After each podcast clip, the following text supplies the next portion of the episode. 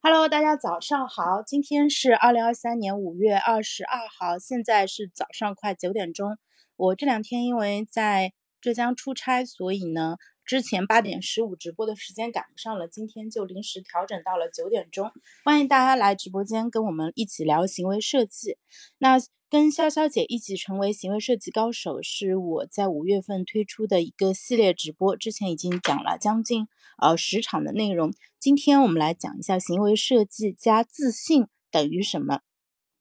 我给出的答案是，这将会是美好的一天。我们就来聊一聊自信对我们呃呃到底有多重要啊，以及如何把行为。呃，通过行为设计把自信变成啊我们的日常生活的一部分。那昨天晚上呢，我邀请 Q 币的联合创始人老 Q 来啊喜马拉雅这边做了一场直播，来聊一聊成人 ADHD 到底是怎么回事儿。大家如果听说过 ADHD 的话，应该知道啊它是注意力缺陷综合症的一个呃缩写。就是，而事实上，除了呃我们在小时候就确诊有注意力障碍问题的小朋友以外，现在越来越多的成人也慢慢的出现了注意力缺失的相关的一个问题。这个我自己的理解啊，跟我们现在所处的。这个环境有很大的关系，就比如说我们现在正在使用的这个智能手机，就是不管你是把它放在桌子上、放在口袋里面，还是拿在手上，它会不停的向你发出各种各样的信号。特别是当你在安装软件的时候，如果你没注意，对吧？很多软件都会问你说，向你索取一个呃权限，叫说能够跟你呃发通知。那如果你点了同意，你就会发现莫名其妙在不同的时间就会。呃，有各种软件给你噔噔噔的弹窗，那他们的目的是什么呢？他们的目的其实就是为了在你的注意力当中占据一席之地。呃，他不管你是否需要它，他只是希望能够占用你的注意力啊。只有你打开他的软件，跟他产生互动，那才有可能达成他的商业目的。呃，而我们现在的生活已经是离不开手机，也离不开互联网了。大家每天上网的时间就越来越长，所以呢，这是一个客观的一个。呃，现状。然后这么多年上网，呃，包包括啊使用手机以及使用社交媒体啊，啊这种以及现在的信息流、短视频等等，啊这个使用的习惯，其实对于我们的，啊就信息获取的方式，以及是我们可能对于这个世界的认知、对自身的认知，其实也产生了很大的一些影响啊。那我今天因为是在我老家嘛，然后早上我妈让我帮她下一个软件。我就顺手把她的抖音给卸掉了，然后她不行，她非要我把她抖音给呃下回来。那你大家如果观察过我们长辈看的抖音的话，那真的是狗血离奇，三观就是正就是炸裂的那种短视频的合集。所以，所以他们上的那个网和我们上的这个网看上去是同一个网络，但实际上因为算法的分隔，其实是已经差别特别特别大啊。之前嗯，就是呃很多。人说，呃，视频号这边，对吧？这个现在，呃，就是那个，就是商业价值最大的一批用户，其实不是我们这些，呃，二三十岁，啊，就是说在，啊，受过比较好教育，然后有比较好支付能力的人，其实，啊，真正的原生的用户，就他们觉得商业价值很大，能够，嗯，赚到一大笔钱的，其实是像我妈他们这个年纪的，就中老年妇女。然后我昨天他。呃，就是睡前随手开了一下视频号，我看到的一个大概类似的剧情号，反正讲的是这种非常狗血的家庭的情感故事的，下面有大概有大几万个点赞，我就意识到了，就真正体会到了说，哎，中老年妇女的用户到底是怎么一回事儿啊？反正，哎，我也说服不了他，我很想我说你去看小红书，不要，我说那你去小小宇宙听我的播客，他说也不要，为什么不看小红书呢？是因为他看不了字。就他们现在，呃，视频号很多时候他并不是盯着画面在看，嗯，他看短视频其实是听声音。对，他说，因为他们眼睛其实很多都已经不太好了嘛，所以不太会长时间盯着屏幕去看。嗯，那他说，哎，我我说你，我把抖音卸了。他说不行，我一定要看的。他说他说我可以在抖音上听人讲故事，还可以在抖音上面呃听戏戏剧，对吧？这个视频号里面没有。哎所以没办法，就很无奈，又又帮他给下回来了。所以呢，就孩子大了不听父母的，父母大了也不听孩子的，这个也是一个一个巡回吧。那我们说回到今天的这个话题，那为什么讲自信会从我们现在所处的媒体环境开始讲起呢？就是我们现在所处的这个环境，当然其实每天消费的内容看上去是自己选择的，但实际上其实我们的。呃，在其中发挥的控制力是很少的。你可以说，哎，我如果不喜欢，我就可以把它给关掉，对吧？然后我可以主动去搜索。但是事实上，这做这两件事情都需要我们付出额外的努力。而现在大家已经习惯了推送，对吧？你刷抖音、刷短视频，它一条接着一条，你很难，就哪怕你碰到不喜欢，你可能是快速的把它给划走。但是你不太会停下来跟他产生一个激烈的互动，对吧？比如说长按点出不感兴趣或者投诉啊，这个你都不太会去做。因此的话，慢慢的你就变成了一个就是呃接受算法投喂的一个人。那在这个过程中，其实会会夹杂着很多很多的东西，包括一些。呃，商业的投放，如果它只是让你看广告也就算了，对吧？我们小时候也都是看着可口可乐和呃宝洁旗下的海飞丝啊、飘柔啊、什么王老吉啊之类的这些广告长大的。然后现在自媒体的这个信息流里面，就是还有一些呃，就是它有一些带价值观的一些东西，它其实呃为了流量啊，因为就是如果是一个三观很正啊、很正常的。一件事情的话，它其实是不太会有，呃，很好的数据的。因此的话，很多做账号他要流量，他就只能去讲那些，就是这种比较奇葩的，或者说特别能够激发用户内心的强烈的情感反应的。那这些情感反应包括什么呢？包括恐惧，然后焦虑，呃，或者说你特别的渴望啊，这些是他们惯用的一些方法，因为。这么多年下来，大家对于用户心理的了就把握也非常的精准了。所以你去看那些就是爆款的热门的，就要么让你觉得哎好向往啊，但是这种还是少数，更多的是让你觉得三观炸裂。然后啊，如果你对这一块就是有有点洁癖、有品味的话，你会觉得这个太 low 了。但是事实上啊，在更大众更 massive 的那个市场当中，这这样的啊内容是非常非常受欢迎的。而我们长时间看到这些内容，对我们的呃身心会有什么样的一个影响呢？啊，实际上你看多了奇葩的东西，你对这个世界的到底应该是。什么样子会产生一个，呃，产会会产生一些怀疑，就是哪怕你一开始很坚定的说这个肯定这我知道这是假的，我知道这是骗人的，我知道这是他们编的，但是时间长了，其实你的原来非常坚定的一些想法也会慢慢的变松动啊，因此啊，这个其实就是我们 那个古话说的叫防微杜渐啊，就是看上去呃就是。一个很坚固的大坝，但是随着长时间那个洪水一点点的冲刷的话，其实是会产生影响的。而很多人在刷完短视频以后，对吧？嗯，他就放下手机的时候，他并不会有那种心满意足，哇，我好开心，觉得自己这个呃整个人状态更好了，能量更增强了一个情况，反而是会写会。觉得特别的空虚，特别是很多人，他可能就是经历了一天忙碌的一个工作，他他说，哎，我实在不行，我要休息一下啊，那呃休息一下呢，就掏出个短视频稍微刷，本来是准备刷个五分钟，结果一不小心刷刷了一个小时、两个小时，这种也非常的常见啊。然后当你放下手机的时候，其实你你回想不起来自己刚才刷的几百条短视频里面到底是什么，嗯，但是我可以保证，你刷的短视频里面可能有至少十分之一。可能是广告，对吧？然后以及是说各种商业植入，或者是说是购买了那个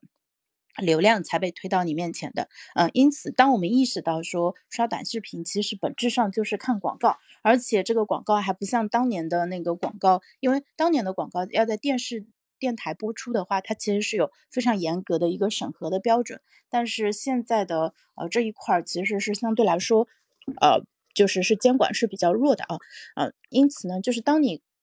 把这些事情做完，然后你正在准备睡觉的时候，你这一天，嗯，我们很难说就给他画上了一个圆满的一个句号啊，而这就是我们当代现在就打工人的一个现状啊，因此呢，就是我们就这样日复一日的啊，把我们的时间和精力呃投。变成了平台的一个燃料，就平台需要两种燃料，一种呢是内容，嗯，它会去呃邀请、引诱、压榨创创作者不断的去给他贡献内容，对吧？啊，然后呢，通过赛马机制，然后跑出最优秀的内容。然后同时，对于消费者来说，我们投放的是什么燃料呢？我们投放的是自己的时间和注意力。消费者免费看内容，我们我们的代价是看广告。因此，当你意识到这个商业实质以后，就会对我们现在所处的这个互联网环境有个更深的一个认知。呃，因此呢。就是在这样的每天的这样的一个循环当中，就是大家会出现一个问题，就是除了我们自己要做好的工作以外，呃，其实呃，因为你每天的时间空闲的时间，可能你本来需要做一些呃家务，但是哎，我好累啊，不想做，对吧？刷个手机吧，或者你本来应该陪伴一下家人，但是呢，哎，好累啊，不想跟他说话，那就大家各他也看他也没有沟通的意愿啊，两个。人各自在刷手机，或者说你应该去呃利用啊那个下班的时间自己学点东西啊啊，然后呢或者说写写东西，这样子其实嗯学习和创作是非常重要的。但是对于很多成年人来说，基本上也不就是他们可能都没有考虑过这个选项啊。就是呃虽然很多人在写写自媒体，但是呢真正有创作习惯的人也是非常非常少的。因此我们现在。嗯的整个的一个生活方式，它其实把我们变成了一个纯粹的呃内容的消费者啊，很少有机会呃去做一个呃创作者啊。另外的话，就是随着我们现在的社交生活的线上化，除了在单位里面跟同事之间的交流，对吧？如果是同一个办公室的，大家可能还是面对面呃交流的。但是如果是隔得远的供应商、客户或者其他呃嗯办公地点的。啊，同事的话，我们其实基本上都是线上化了，而且，呃，更夸张的是，就是在我们的私人是交往这一块，我们的呃朋友、同学还有呃家人之间，其实大部分时候都是通过嗯那个手机进行沟通的。就是嗯，我我们我不知道大家是否和我一样，我们在上海。就是比如有关系很好的朋友会一直聊天的，但是呢，我们虽然在同一个城市，也可能已经有一两年的时间没有见面了。那这个其实你仔细想想，其实还挺可怕的，就是说明我们所有的交流基本上都是在线上进行。那你在线上进行的话，呃，因为那个那个形式的一个问题啊，大家也会倾向于用文字去沟通，呃，就是因为大家慢慢的养成了觉得说，呃，因为文字可能对方呃使那个使用起来会相对比较方便啊，你不太会说有事儿没事儿直接一个电话打过去。所以呢，就是文字的沟通，它其实呃，相比于面对面的沟通，相对于我们这样的口头表达，它其实损失了大量的内容，嗯，包括你的呃语气，呃，你的表情，还有就是说你能够用更加完整的话去表达你自己想法的一种能力啊，特别是当你自己在手机上打字的时候啊，你会。呃，可能你有很多东西想说，但是呢，落在手机屏幕上的字会少很多。这个其实是一个非常啊正常的一个体验啊，因为它呃，因为。这个工具它限制了你，它只能做一一些比较短的一个输出，因此呢，大家可能就不太习惯于去做完整的表达。而当我们呃一直跟手机待在一起，使用手机作为主要的一个工具的时候，那我们的表达能力其实是会受到很大的一个影响啊。而这个也是呃我们日现在就是感觉就自己缺少社交的一个非常重要的一个原因，就是并不是。呃，我不想跟他社交，也不是他不想跟我们社交，而是说我们，嗯，在一不自觉的一个情况下，就开始用一些，嗯，就是无法让我们充分交往的一些工具载体在一起啊。所以在几年前，其实国外就已经开始发起了说，呃，远离手机的这样的一些，呃活动吧，比如说卡尔纽波特，他也写过一本新书，讲到就是如何呃少用手机，然后更好的去进行深度工作。然后之前我还读过一本书，呃，叫做《如何和你的手机分手》。嗯，那我相信这个其实在后面慢慢的也会成为国内的一个风潮啊，就是当我们放下手机，把手机放在离我们远一点的地方，真正的去感受我们现在所处的这个当下。以及是说我们身边的人的时候，啊，我们的感官会进一步的打开，因为我们在看手机的时候，我们看到的是屏幕，嗯，就是除了文字、画面，对吧？还有声音，嗯，其实其他东西其实是没有很很深的一个感受的。但是当我们在现实当中跟人去相处，比如说我现在处在这样一个空间，那这个空间它是立体的感受，它的气味甚甚至它的触感，其实这些我们被我们忽视的感官是会被进一步打开的。那昨天我在跟老 Q 聊的时候，他其实讲到了一个点，呃，他说就是自信是我们呃人就就是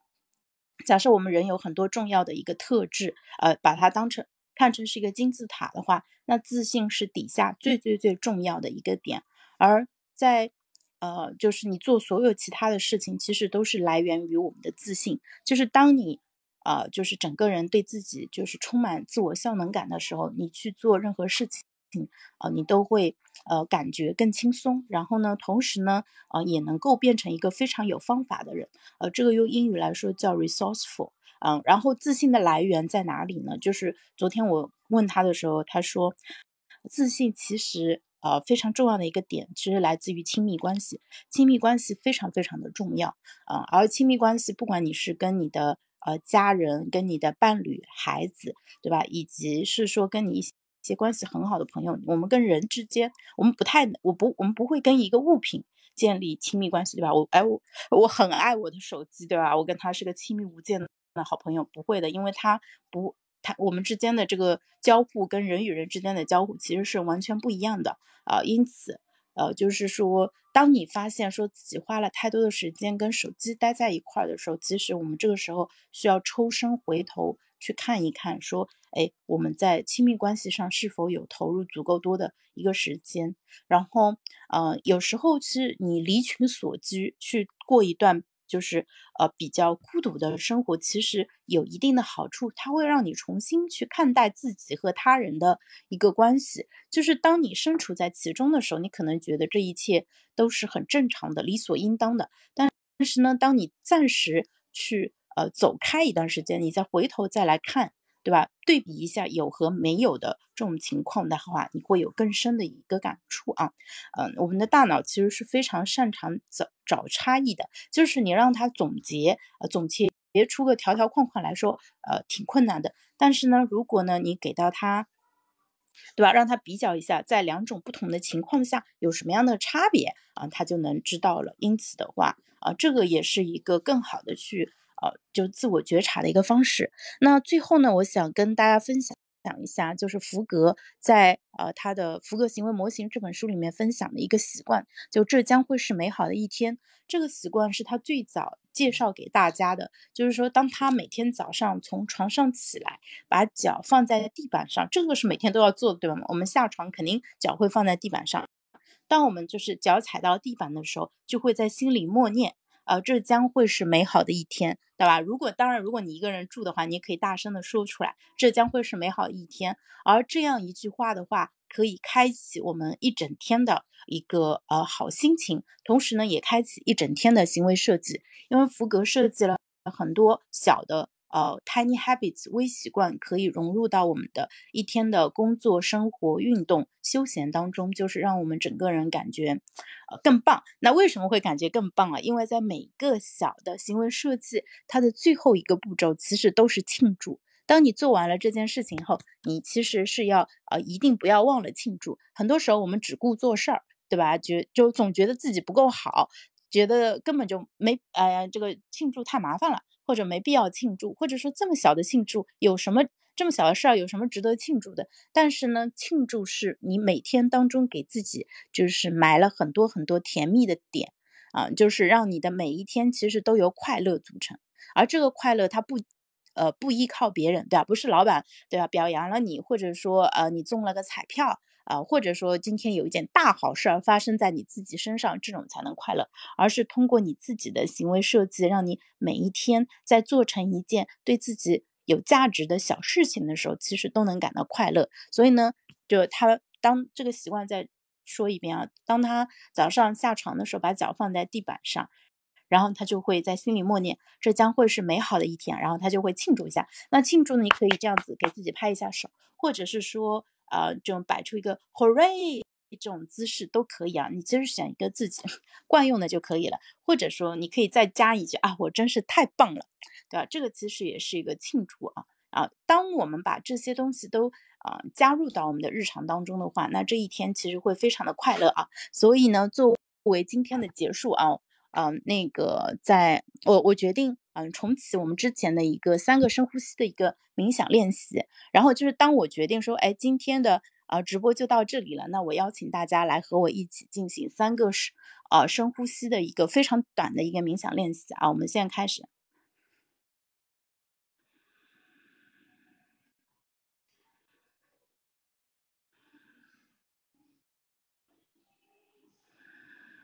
好的，那我们一起完成了这个三个深呼吸的练习，我们鼓鼓掌啊！好，那这个就是我们的庆祝仪式了，非常感谢大大家。那我们今天就先到这里啊，明天我们我回上海了，那应该会是在八点十五继续啊，每天讲十五分钟，我们一起成为行为设计高手，让啊福格行为模型当中啊给我们的各种各样的小的行为设计变成我们的幸福。呃，那个有成效的人生当中的非常重要的一个基石。那今天就先到这里，拜拜。哦，没有关注潇潇的朋友可以点击我的头像关注一下啊，这样我后面开播的时候你会呃受到提醒。那今天的回放也会放在《死磕拖延症》这个专辑里面啊，大家可以回